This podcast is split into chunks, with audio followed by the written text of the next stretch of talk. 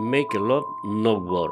Haz el amor, no la guerra. Este eslogan utilizado por los movimientos sociales de Estados Unidos en la década de los 60 del siglo pasado para rechazar la guerra en Vietnam también se puede invocar para oponerse a la guerra en Afganistán, porque esa vía para imponer un sistema de gobierno nunca ha sido el mejor camino. Estados Unidos expulsó a los talibanes del gobierno en Afganistán por medio de una invasión militar. Sin embargo, los talibanes nunca fueron vencidos a pesar de haber gastado casi mil millones de dólares en esa guerra. La estela que ha dejado esta guerra, como todas, ha sido destrucción, muerte, pobreza, inseguridad e incertidumbre en el pueblo afgano.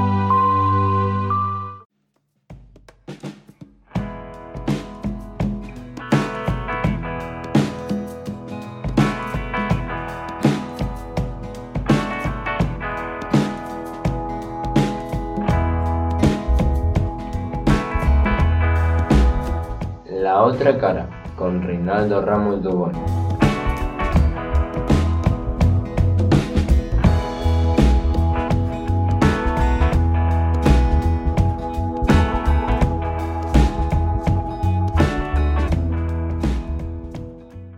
La retirada de las tropas de Estados Unidos de Norteamérica de Afganistán, la mayoría de los medios informativos la han calificado de fracaso, huida y de derrota militar estrepitosa. El verbo más utilizado en tinta y bips es fracaso. Es el inicio de un discurso en sintonía con el pensamiento político y geoestratégico de la élite política europea y estadounidense, para no reconocer que se han equivocado no solo en esta invasión, sino también en la efectuada en Irak y en la estrategia para derrocar a Bachar al-Assad en Siria, para terminar con el régimen de Muammar el-Gaddafi en Libia y el combate al fallido Estado Islámico, que desapareció como tal pero que aún existe como grupo terrorista. Con el retorno de los talibanes, Afganistán se constituirá de manera inminente, como ya lo han anunciado, en un nuevo emirato islamista regido por la Sharia, la incógnita aún persiste porque nada se sabe cómo se estructurará la forma de gobierno, si los avances adquiridos durante los 20 años de ocupación se mantendrán o si habrá un retroceso en los escasos derechos alcanzados por los afganos. El escepticismo reina no solo en el pueblo afgano,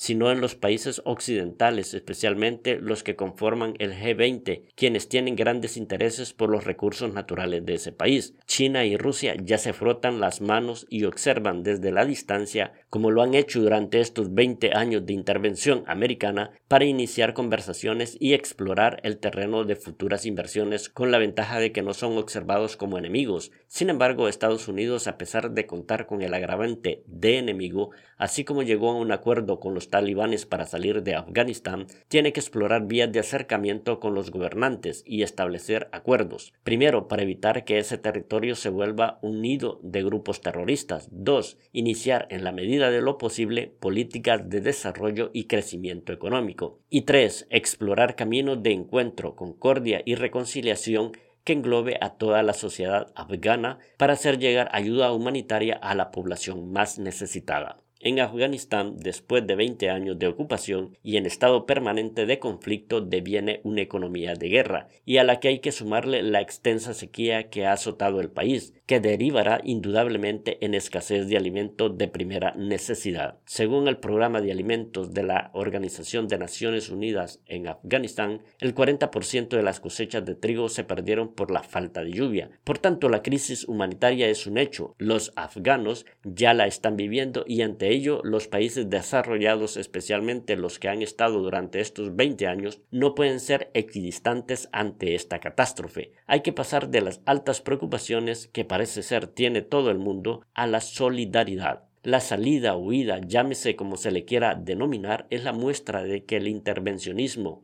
y la imposición de sistemas de gobierno en aquellas sociedades en las que la administración está regida por clanes familiares, dictadura de un único partido o por monarquías al estilo medieval nunca ha sido la mejor vía. Aunque suene cliché, la historia se repite. En 1975, Saigón, Vietnam, helicópteros sobrevuelan la ciudad para evacuar a personal diplomático, ciudadanos norteamericanos y colaboradores. En 2021, Kabul, Afganistán, helicópteros sobrevuelan la embajada de Estados Unidos para evacuar al personal diplomático y desde el aeropuerto aviones militares despegan con tropas y colaboradores para abandonar una operación fallida. La imagen del comandante de la 82 División Aerotransportada del ejército estadounidense Chris Denaue, el último soldado en salir del territorio afgano, es reveladora. La lección no se ha aprendido, el error persiste.